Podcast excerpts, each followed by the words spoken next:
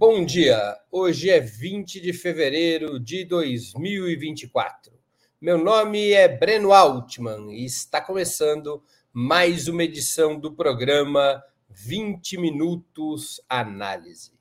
O grande fato dos últimos dias foi a declaração do presidente Lula em Addis Abeba, capital da Etiópia. O presidente Lula, mais uma vez, denunciou o genocídio praticado pelo Estado de Israel contra o povo palestino na faixa de Gaza. E sua declaração teve uma ampla repercussão internacional, provocando um conflito diplomático entre o Brasil e o regime sionista, o Estado de Israel, com uma dura reação do primeiro-ministro israelense Benjamin Netanyahu. Netanyahu chamou o embaixador brasileiro para reclamar da declaração de Lula. O chanceler israelense declarou que o presidente Lula passava a ser persona non grata em Israel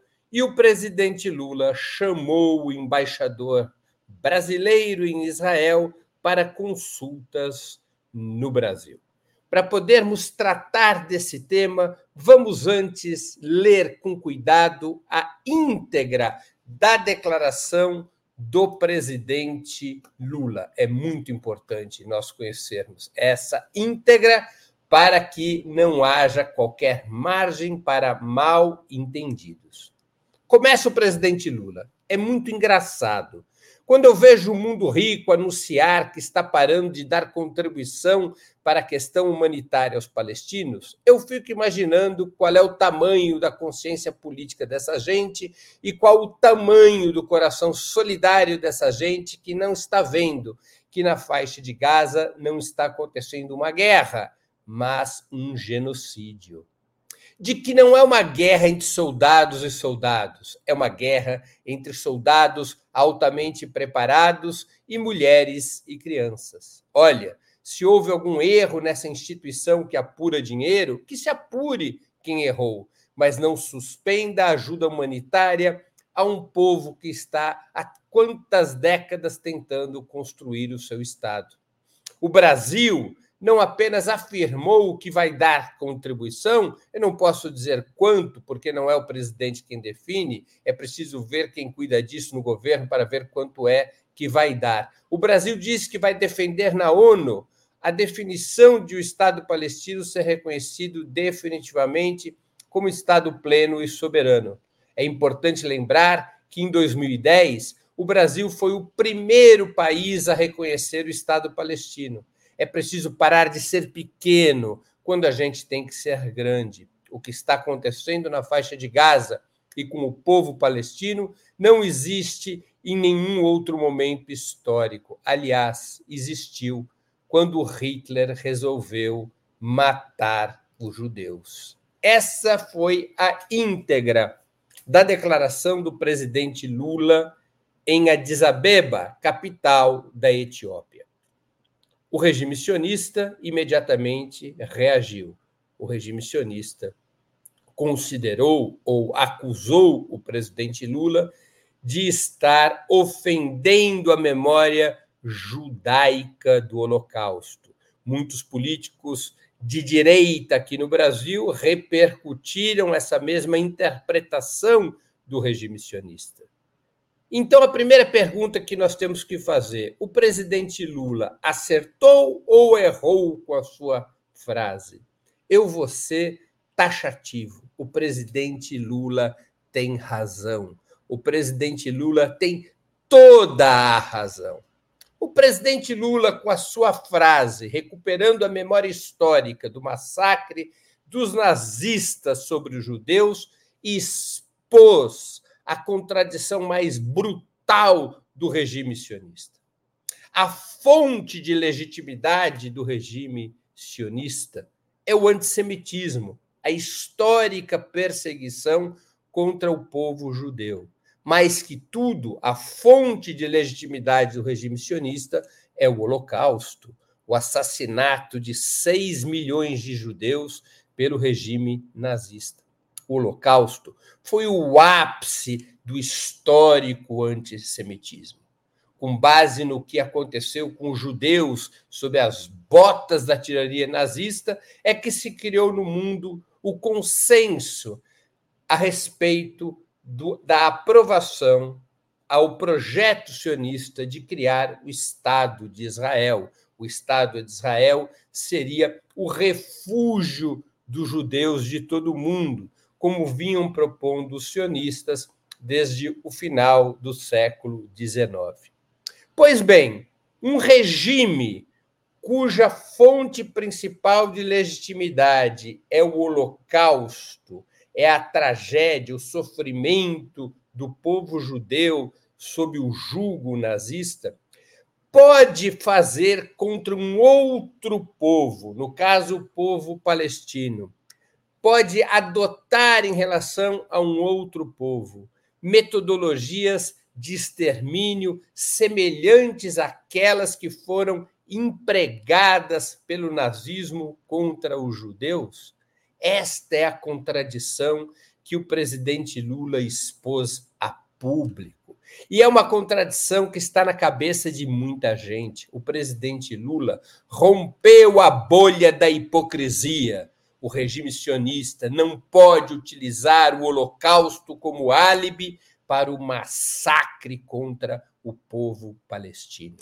O regime sionista não pode se apropriar do sofrimento judaico secular, o sofrimento judaico sobre o nazismo, para impor ao povo palestino o sofrimento que está impondo há décadas, em particular depois do dia 7 de outubro.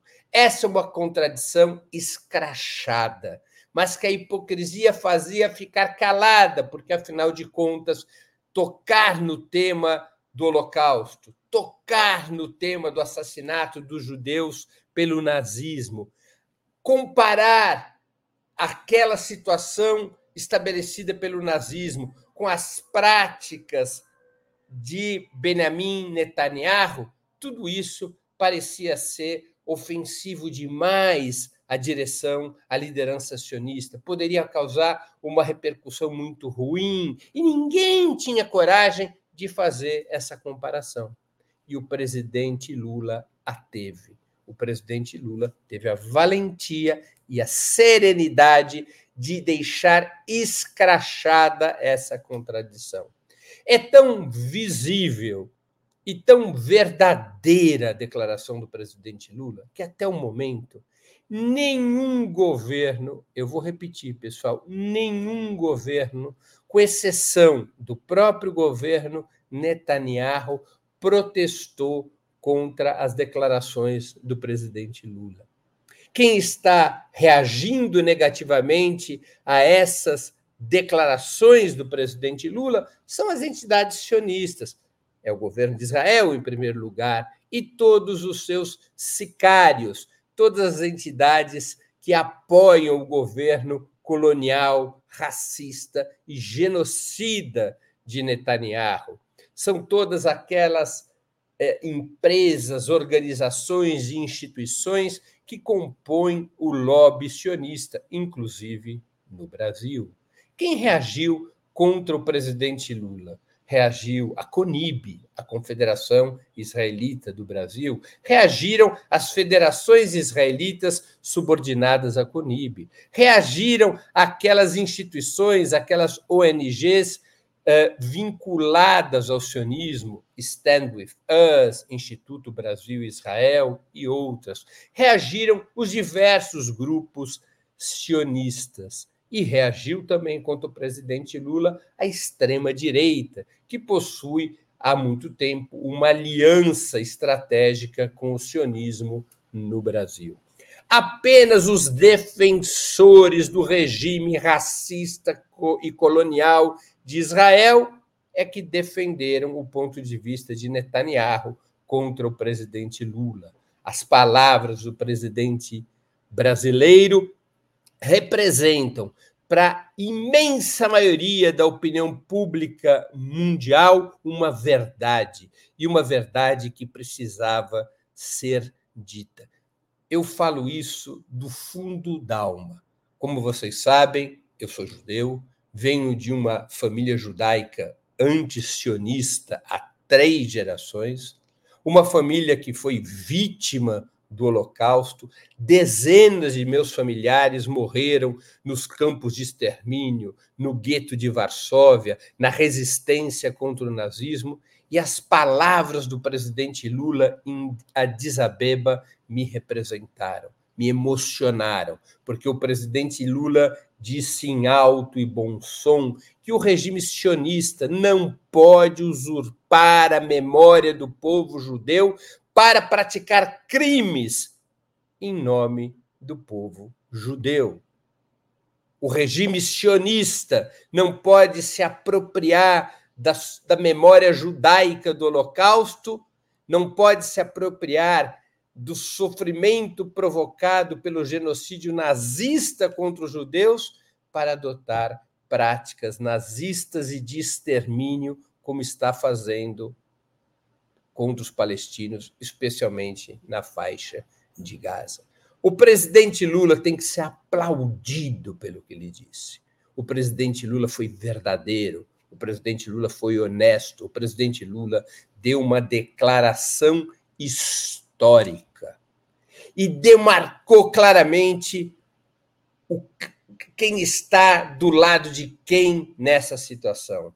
Ele demarcou claramente que há os que estão favoráveis ao genocídio e os que estão contrários aos genocídios. Ele fixou uma linha vermelha sobre o solo do mundo. Cada um, cada governo, cada pessoa, cada organização tem que escolher de que lado está. Obviamente, o regime sionista, o governo Netanyahu, comanda o genocídio. Ao seu lado, ao lado do genocídio, está o governo dos Estados Unidos, estão os governos da União Europeia, estão entidades sionistas, está a extrema-direita mundial. Do outro lado, contra o genocídio, estão as forças democráticas, aquilo que a humanidade tem de melhor, aqueles que querem a paz, que querem a justiça, que querem a autodeterminação do povo palestino, que querem o fim do último Estado colonial do planeta, do último regime colonial do planeta o presidente Lula foi incisivo e o presidente Lula criou um novo cenário internacional a partir dessa declaração em Addis Abeba. Pois bem, como fica isso do ponto de vista diplomático? Israel buscou humilhar o governo brasileiro. Israel, o governo israelense, o ministro das Relações Exteriores de Israel chama o embaixador brasileiro não para uma conversa no Ministério de Relações Exteriores, mas no, memó no, no Museu do Holocausto em Israel, em Jerusalém.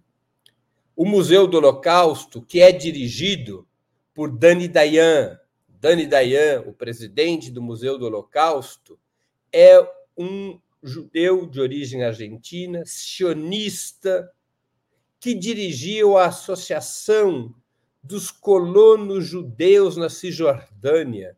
Vocês podem pesquisar na, nos arquivos de Opera Mundi e verão uma longa reportagem, uma reportagem com vários artigos que eu fiz em Israel em 2013 e um dos entrevistados foi Dani Dayan, um extremista, um homem de extrema direita, um racista, um colonialista, que defendia, que representava esses colonos judeus na, que estão nos assentamentos ilegais da Cisjordânia. Este homem é que preside o Museu do Holocausto, onde foi marcada a reunião do chanceler israelense com o embaixador brasileiro. E foi nesse momento em que o chanceler israelense disse que o presidente Lula era persona não grata em Israel. Imediatamente, o governo brasileiro chamou o embaixador do nosso país de volta para consultas. Em termos diplomáticos, isso é a medida imediatamente anterior à ruptura das relações diplomáticas. O presidente Lula foi, na verdade, até moderado na sua resposta ao governo israelense. O governo do presidente Lula poderia ter adotado medidas muito mais duras e tinha toda a legitimidade para fazê-lo. O presidente Lula poderia, por exemplo, ter expulsado do Brasil o embaixador israelense, que já faz por merecer essa expulsão há muito tempo.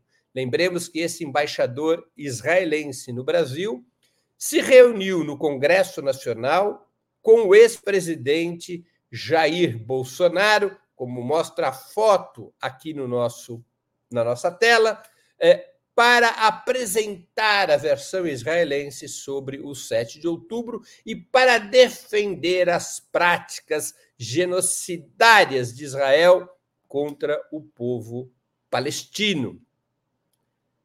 No Congresso Nacional, embaixador israelense com ex-presidente Jair Bolsonaro, atualmente denunciado por tentativa de golpe de Estado. Esse mesmo embaixador israelense fez declarações públicas contra o presidente Lula, contra o Partido dos Trabalhadores e contra todos aqueles que criticam a política genocida do governo que ele representa. Essas atitudes do embaixador israelense já eram suficientes à época para que ele fosse expulso do Brasil. Essa é uma medida que o presidente Lula poderia ter tomado, mas fez uma opção por medida mais moderada, chamando o embaixador brasileiro de volta para consultas. O Brasil também poderia romper relações diplomáticas com Israel, já que Netanyahu determinou que o presidente Lula é persona não grata em Israel, que Israel, que o regime sionista seja considerado não grato no Brasil, através da ruptura das relações diplomáticas. O Brasil também poderia e teria total legitimidade para isso romper todos os acordos comerciais com o Estado de Israel, especialmente nas áreas de defesa e segurança pública. O Brasil adquire armas e tecnologia de segurança do Estado de Israel. Isso, pessoal, é inaceitável o Brasil não pode utilizar as mesmas armas e, mes e as mesmas tecnologias de segurança pública para reprimir parte do povo brasileiro, para reprimir o crime organizado, para reprimir é, o tráfico, não pode usar as mesmas armas e as mesmas tecnologias que Israel emprega no genocídio contra o povo palestino esses acordos comerciais poderiam ser rompidos e o Brasil teria total legitimidade para isso. O presidente Lula, portanto, deu um primeiro passo ao chamar o embaixador brasileiro de volta para consultas. Mas o fato é que, ao declarar o que declarou em Addis Abeba e diante da reação de Netanyahu, o Brasil está mais coberto do que nunca de razão para estabelecer medidas cada vez mais duras de retaliação contra o regime sionista. O regime sionista deve ser tratado, na minha opinião, como foi tratado o regime do apartheid da África do Sul nos anos 80.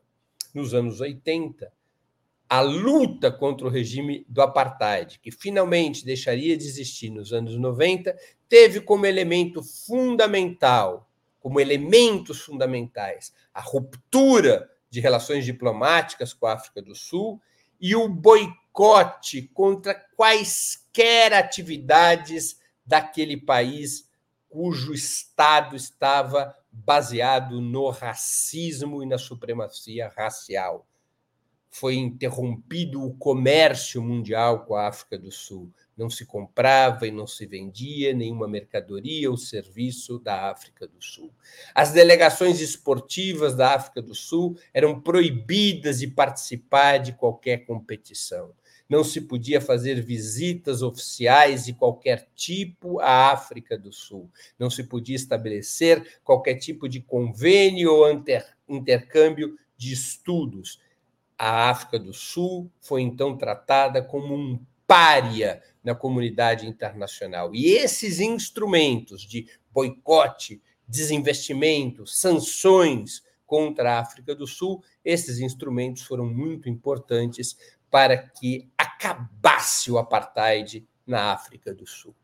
Eu estou plenamente convencido de que o regime sionista, o regime sionista de apartheid que existe em Israel, tampouco sairá de cena por conta própria, para que acabe o regime de apartheid em Israel, para que acabe a colonização dos territórios palestinos, para que o povo palestino tenha direito à autodeterminação, para que cesse o genocídio na faixa de Gaza, Israel terá que sofrer boicote, desinvestimento, sanções e se transformar em um pária na comunidade internacional, como aconteceu com a África do Sul no período do apartheid o presidente Lula já deu um passo nessa direção e outros passos devem ser dados, outros passos merecem ser dados.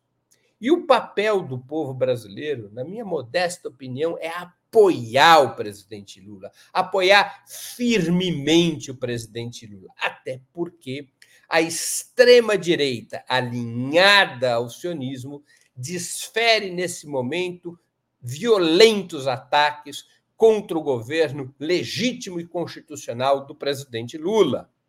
Uma centena de deputados da extrema-direita, alguns desses deputados vinculados a partidos que fazem parte da base do governo, uma centena de deputados está pedindo o impeachment do presidente Lula. Não há nenhuma chance do impeachment passar, mas veja, vejam a ousadia dessa gente, vejam a ousadia dessa canalha pedir o impeachment do presidente Lula porque ele denunciou o genocídio, porque ele desmascarou o regime sionista.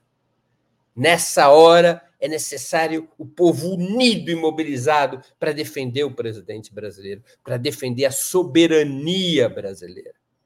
Não é à toa que a extrema-direita brasileira se alia ao regime sionista, com a cumplicidade de sionistas de todas as alas, inclusive aqueles que se dizem sionistas de esquerda, esse oxímoro, como se fosse possível alguém ser de esquerda defendendo um regime colonial e racista. A aliança entre a extrema-direita e o sionismo que ocorre no Brasil tem também vigência no plano internacional. A extrema-direita tem uma chave de leitura que determina sua identidade. A extrema-direita analisa o mundo como um confronto de civilizações. De um lado estaria a civilização ocidental, capitalista, ultraliberal, judaico-cristã do ponto de vista religioso, religioso do outro lado estaria o Oriente, que seriam que estaria composto pelos muçulmanos, pelos comunistas, pelos socialistas, por todos aqueles que se opõem à chamada civilização ocidental, à civilização judaico-cristã. E para a extrema-direita, o regime racista e colonial de, Israel é a joia da coroa, é a expressão máxima de um Estado que está na linha de frente do combate contra o Oriente, um Estado que incorpora uma lógica teocrática semelhante às teses do Velho Testamento para os fundamentalistas neopentecostais. O Estado de Israel, incorporado ao sistema imperialista, é uma espécie de farol da extrema-direita em sua cruzada em defesa da civilização ocidental. Não é à toa que Bolsonaro dá entrevistas com a camiseta de Israel. Não é à toa que Michele Bolsonaro foi votar com a camiseta de Israel. Não é à toa que Milley, na Argentina, fez campanha com a bandeira de Israel e sua primeira visita internacional foi a Israel. Israel é um integrante, é um símbolo, o Estado de Israel é um símbolo da extrema-direita mundial. A extrema-direita transitou do antissemitismo que a marcava antes da Segunda Guerra Mundial para uma posição pró-sionista e substituiu o judeu como o estranho a ser combatido, como o povo exógeno a ser combatido para garantir o nacionalismo burguês, substituiu o judeu pelo muçulmano, especialmente na Europa. Então, é natural que a extrema-direita se levante em favor do regime sionista. É natural que a extrema-direita acuse o presidente Lula, fique do lado de Netanyahu, assuma um comportamento antipatriótico e antinacional contra o presidente Lula nesse momento. E é natural que a esquerda brasileira, que o povo brasileiro saia em defesa do presidente Lula nesse momento contra uma extrema-direita que trai o país para se ajoelhar diante de um regime colonial e racista, contra uma extrema-direita que, que opera eh, na oposição dos interesses da soberania brasileira. O presidente Lula merece todo o apoio. E o presidente Lula merece todo o apoio para medidas ainda mais duras de enfrentamento do regime sionista. O regime sionista não deterá o genocídio sobre o povo palestino com palavras bonitas, com resoluções da ONU, com acordos de bastidores. Não. O genocídio contra o povo palestino, praticado pelo regime sionista, só será detido a partir de uma ampla mobilização mundial exigindo punição contra o governo Netanyahu, punição contra o regime sionista. Solidariedade incondicional e irrestrita ao povo palestino, à resistência palestina. Esta é a situação mais grave do mundo em muitas décadas. O presidente Lula não poderia se calar. E a voz do presidente Lula, neste momento, é a voz de todos os povos do mundo contra um regime racista e colonial que aplica contra o povo palestino a mesma metodologia de extermínio que os nazistas aplicaram contra o povo judeu. A escala pode ser diferente, as circunstâncias certamente são distintas. Os métodos não são os mesmos, mas a lógica da limpeza étnica e do extermínio, esta lógica operada pelo regime sionista liderado por Netanyahu, essa lógica é a mesma lógica do nacional chauvinismo do século XIX ou do nazifascismo do século XX, a lógica do racismo, a lógica da limpeza étnica, a lógica do extermínio. O presidente Lula tem razão. Vamos então às perguntas. Mas antes de passarmos às perguntas e comentários, eu queria lembrar a vocês que tanto o site quanto o canal de Ópera Mundi no YouTube oferecem seu conteúdo de forma livre e gratuita. Mas para sustentarmos nossa atividade jornalística é indispensável o apoio financeiro de nossos leitores e espectadores. Esse apoio pode ser dado de seis formas. A primeira, através de uma assinatura solidária em nosso site, no endereço operamundi.com.br barra apoio. Vou repetir o endereço do nosso site para assinaturas solidárias, operamundi.com.br barra apoio. A segunda forma de colaboração é inscrevendo-se como membro pagante de nosso canal no YouTube.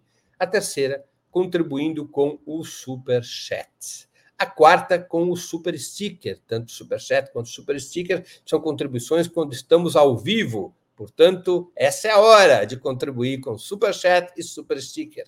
A quinta forma de colaboração é escolhendo a ferramenta Valeu, valeu demais quando assistindo aos nossos programas gravados. E a sexta forma de contribuição é através do Pix. Nossa chave nessa modalidade é apoie.operamundi.com.br. Eu vou repetir. A nossa chave no Pix é apoie.operamundi.com.br. Além dessas seis formas de colaboração, Lembre-se sempre de dar like, de clicar no sininho e de compartilhar nossos programas com seus amigos e nos seus grupos. Se ainda não estiver inscrito no canal de Opera Mundi no YouTube, faça-o agora mesmo. Lembre-se sempre que nós estamos num período muito turbulento para o Opera Mundi. Temos sido perseguidos pela Confederação Israelita do Brasil, nossos programas têm sido intermitentemente desmonetizados pelo YouTube e isso afeta a nossa receita. Mais do que nunca, nós precisamos da contribuição de vocês, da contribuição dos nossos espectadores e dos nossos leitores, para mantermos e desenvolvermos o jornalismo crítico com o qual estamos comprometidos. Esse mesmo jornalismo crítico que nos permite cobrir de forma independente os acontecimentos na Palestina e trazer para os nossos leitores e espectadores a verdade dos fatos, o que realmente está acontecendo na Palestina.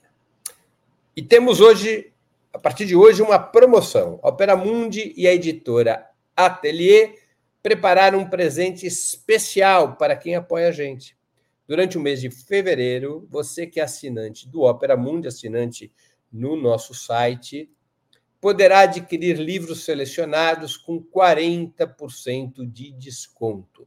É só escolher entre as obras listadas e utilizar o cupom que enviamos para você, para vocês assinantes de Opera Mundi, que também está disponibilizado na nossa comunidade no YouTube. Então a promoção não é só para os assinantes do nosso site, é também para aqueles que são membros pagantes do canal de Opera Mundi no YouTube os assinantes do site receberam por e-mail o cupom e na nossa comunidade os membros pagantes de Opera Mundi poderão ter eh, acesso a esse cupom de desconto de 40%.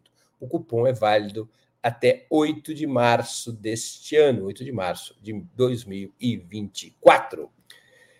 Vamos agora às perguntas e comentários de nossos espectadores e espectadoras. Mas antes eu queria convidar todo mundo para dois lançamentos do meu livro. O primeiro lançamento é amanhã, dia 21 de fevereiro, quarta-feira, em Brasília.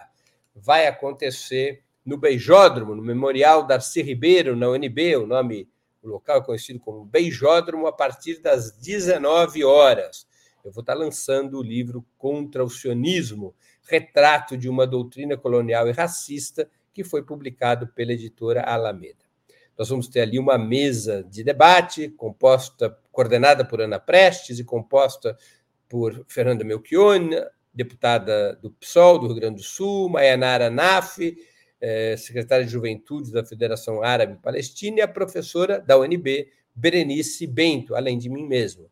Vamos ter ali um debate, em seguida vamos ter a sessão de autógrafos. Além de lançarmos o livro, além de debatermos a questão palestina, será um momento de solidariedade ao povo palestino e um momento de desagravo ao presidente Lula. Portanto, quem for de Brasília ou estiver na capital, compareçam, quarta-feira, 21 de fevereiro, a partir das 19 horas, no Beijódromo, na UNB.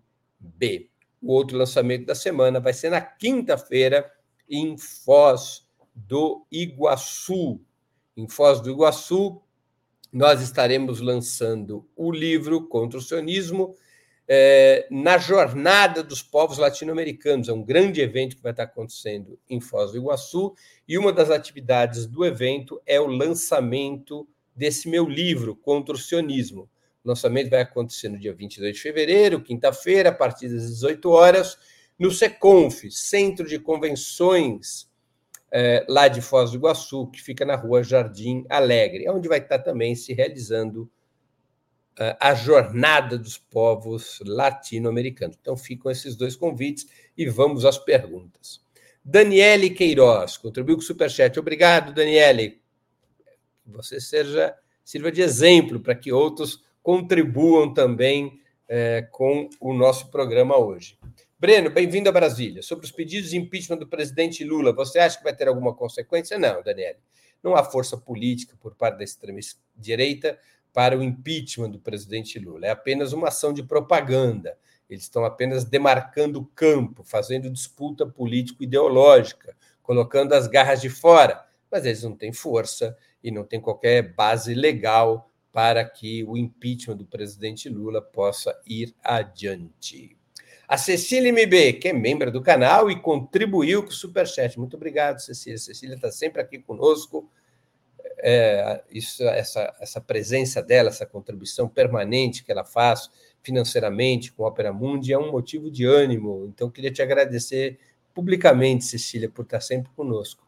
Breno, qual a tua análise sobre o apoio da esquerda institucionalizada depois dessa última fala do presidente Lula em favor da luta palestina. Puxa, Cecília, eu acho, ou pelo menos eu espero, que o apoio da esquerda brasileira, dos partidos de esquerda, dos sindicatos, dos movimentos populares, depois dessa declaração do presidente Lula, que esse apoio da esquerda brasileira à questão palestina cresça, ganhe as ruas, ganhe maior engajamento, porque até agora a esquerda brasileira não vinha comparecendo para valer na solidariedade ao povo palestino. Mas agora que o presidente Lula desenhou a linha vermelha no chão, agora que o presidente Lula claramente, de uma maneira muito enfática, denuncia o genocídio contra o povo palestino, espero, espero, desejo, acredito que a esquerda brasileira se engajará com maior força no apoio à causa palestina. Fernando Castro, que é novo membro do canal e também contribuiu com o Super Chat. Breno, por que tantas bandeiras de Israel nas eleições onde a extrema-direita está na disputa, como aconteceu no Brasil, no Paraguai e na Argentina? Fernando, obrigado pela pergunta, que vai me permitir desenvolver melhor algo que eu já havia é, comentado na exposição inicial no programa de hoje. Há duas grandes razões que associam a extrema-direita é, ao sionismo, portanto, ao regime sionista, ao Estado de Israel. Uma delas é de ordem geopolítica e outra é de ordem religiosa, mas ambas se combinam. Do, do ponto de vista geopolítico, foi o que eu disse na exposição, vou recapitular. A grande chave teórica da extrema-direita no mundo inteiro, embora com alguma diferença dependendo do, do país, é de que o mundo vive um confronto, um choque de civilizações. Essa é uma ideia que se baseia num artigo que ficou famoso, que ficou famoso no início dos anos 90, um artigo intitulado Choque de Civilizações, de um cientista político chamado eh, Samuel Huntington.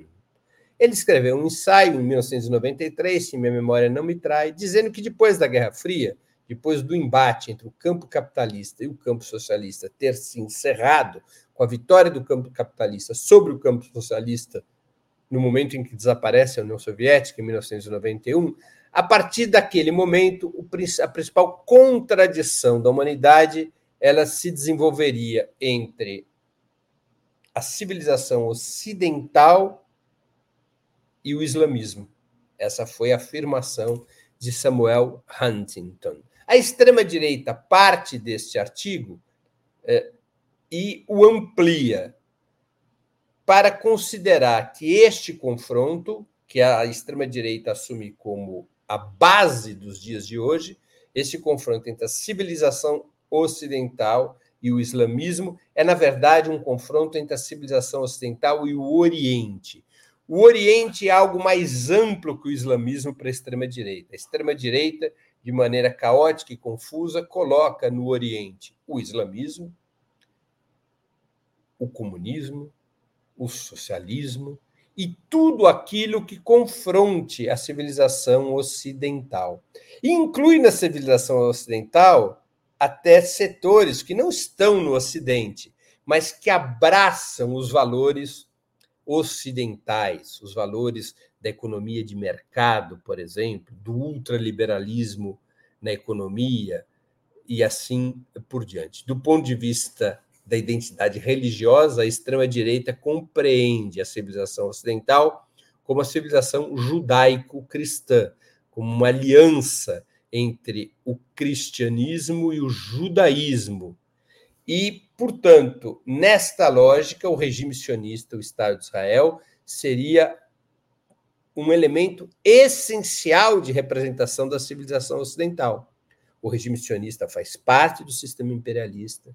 O regime sionista estaria na linha de frente de combate ao Oriente por conta do seu confronto contra os palestinos.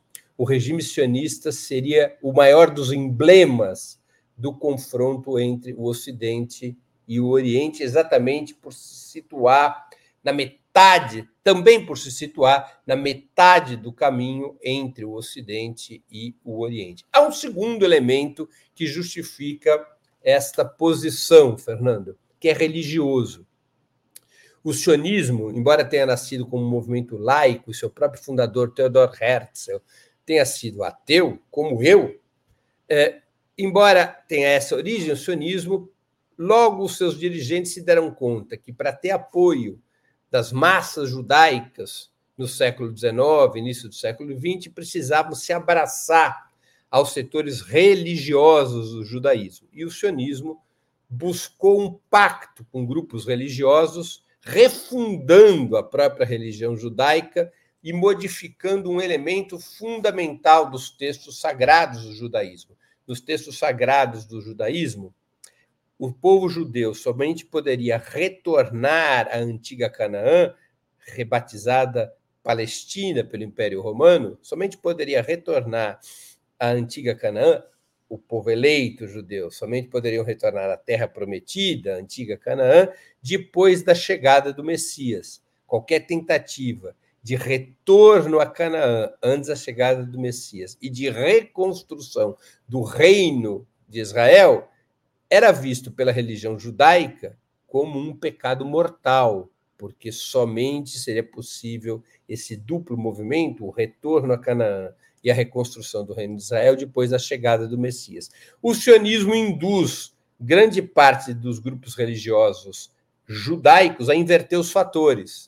O que, que, que quer dizer inverter os fatores? Somente chegará o Messias se a terra prometida, se e quando a terra prometida estiver reocupada pelo povo eleito e libertada purificada dos ímpios, dos impuros, dos não-judeus. Somente nessas circunstâncias chegaria o Messias.